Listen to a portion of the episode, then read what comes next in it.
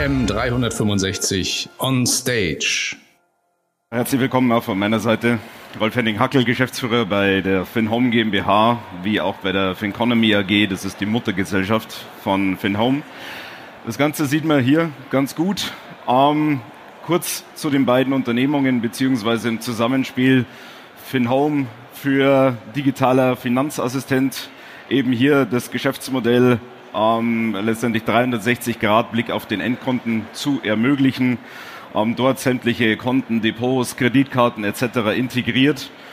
Und dass wir nicht ganz unbedarft sind in dieser Materie, das sieht man letztendlich im unteren Bereich. Wir haben seinerzeit 2015 die Trifin AG aus der Taufe gehoben, aus unserer Gruppe heraus und äh, betreuen auch technisch ähm, seit 2016 Fin4U für den alten Leipziger Hallischen Konzern.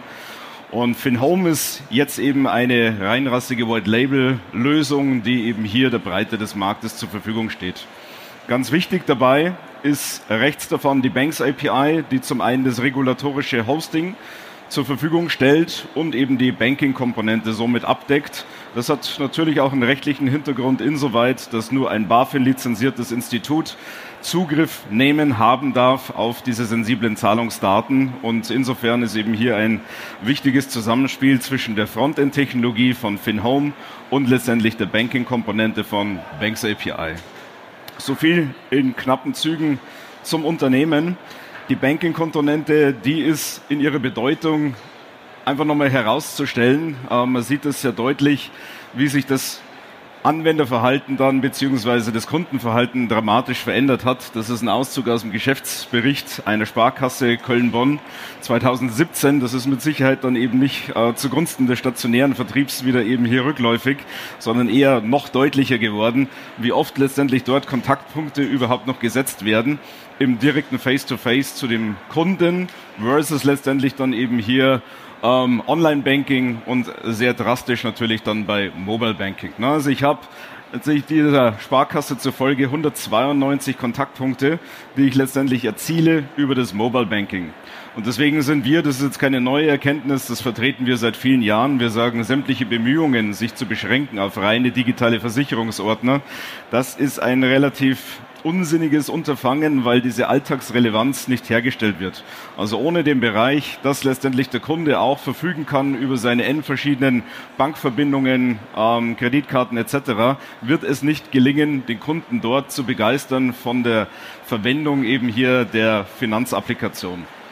Das andere ist eben, dass durch, und das wurde ja durch die Vorredner hinreichend bemüht, durch PSD2 und jetzt eben auch die Umsetzung im Markt, es für jedermann im Markt möglich ist, sich Banking selbst zu eigen zu machen.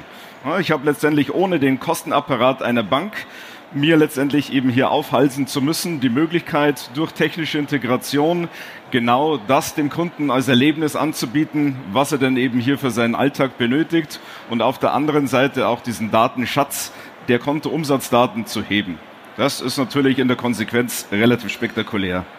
Jetzt kann man mal kritisch dann draufschauen und sagen, naja, aber wem würde denn letztendlich der Kunde bereitwillig diese Daten anheimstellen? Und auch dort kann ich verweisen auf eine äh, Erhebung. Und ich finde, die kommt zu relativ erstaunlichen Ergebnissen, wenn man letztendlich dann so die Grundannahmen, die im Markt kursieren, zugrunde legt dass auch hier durchaus Versicherungsunternehmen, bei jedem vierten wäre es eben hier opportun, dass er auch seinem Versicherungsunternehmen diese Daten ähm, zur Verfügung stellt und auch diese Services bereitgestellt von einer VU gerne ähm, in Empfang nehmen würde.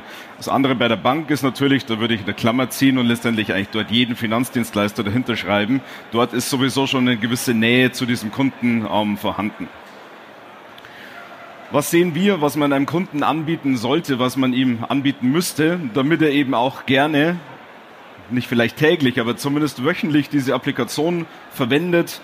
Wir haben zum einen natürlich den Anspruch umfassende Transparenz mit dem, was ich vorher schon erwähnt hatte. Ich erwarte, dass natürlich meine sämtlichen Finanzen dort drin sind, eben nicht nur Versicherung, alles, was letztendlich dann ums Banking herum natürlich kursiert.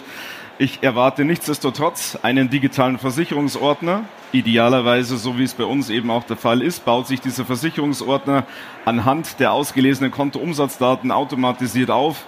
Ich erwarte des Weiteren idealerweise Impulse zur Optimierung. Dafür nennt sich das Ding eben dann auch Finanzassistent, um letztendlich besser zu werden, um auf gewisse Lücken, vielleicht gewisse Missstände hingewiesen zu werden und habe somit meinen technischen Helfer. Und, und das darf man nie vergessen, das Ganze basiert ja in der Grundannahme auf einem hybriden Modell. Ne? Wir sehen das nicht als Ersatz für den Vertrieb, sondern letztendlich eben hier als ein hybrides Modell. Es ist der verlängerte Arm des diesen kundenbetreuenden Beraters, der sich letztendlich dieses technischen Instrumentes bedient.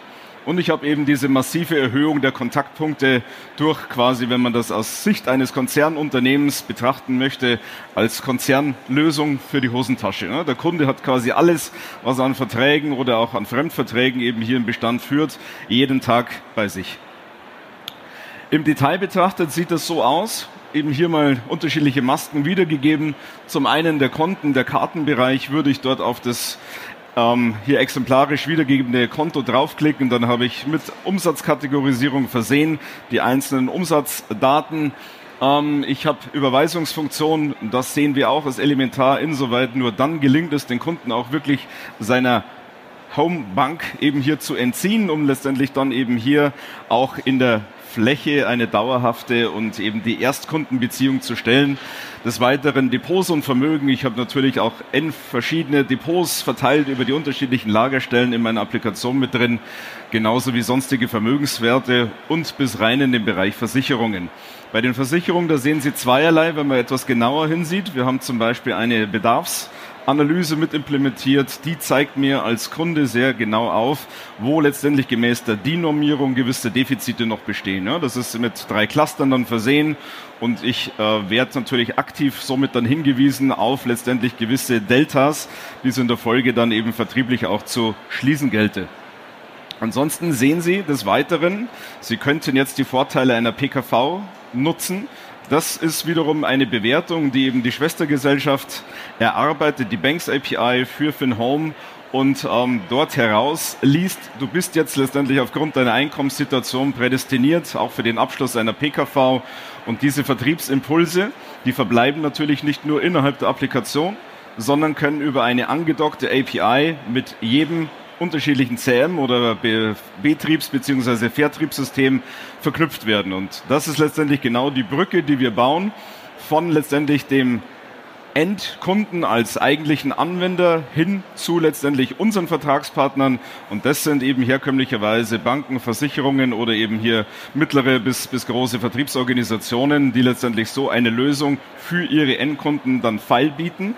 Aber natürlich nicht nur zu dem Zweck, den Kunden dort dauerhaft dann zu binden und zu erfreuen mit diesen Serviceleistungen, sondern durch eben hier das Auslesen der einzelnen Umsatzdaten und der Intelligenz dahinter natürlich auch Cross-Selling und Upselling-Potenzial Potenziale zu heben.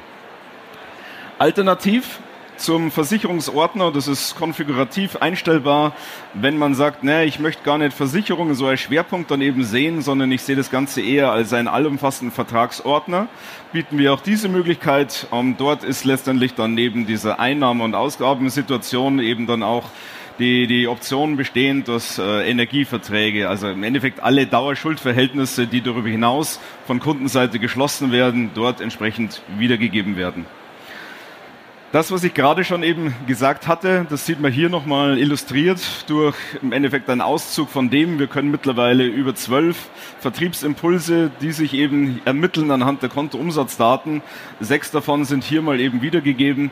Und das ist das Spannende, weil im Endeffekt daraus ein, ein vertriebliches Perpetuum mobile entsteht. Ja, ich habe letztendlich immer wieder sich verändernde Lebenssituationen des Kunden und durch die API werden diese Impulse ausgeliefert zu den betreuenden ähm, Beratern draußen und äh, wenn das ein eigener Haushalt ist oder ein Arbeitseintritt, genauso wie ich ersehen kann, eine Gehaltserhöhung, die letztendlich eine Aufstockung dann eben hier ähm, sich empfehlen würde für meine Altersvorsorge, eine Familiengründung bis hin letztendlich zum Kauf eines Eigenheims.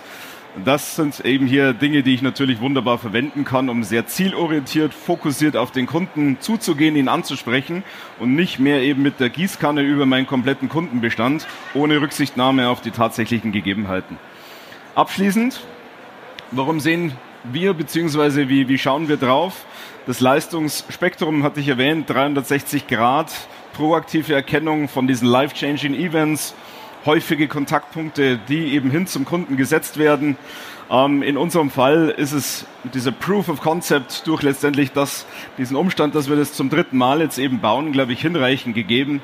Ich ähm, glaube, dass kein Wettbewerber über ähnliche Erfahrungswerte in diesem Bereich verfügt und durch letztendlich dann eben diese Out-of-the-Box Lösung ist im Detail betrachtet es eben nicht notwendig, dass ich hier zwei Jahre Projektlaufzeit eben hier ins Land rufe, sondern ich habe eine standardisierte Lösung, die relativ schnell in meine bestehende Systemlandschaft integriert werden kann.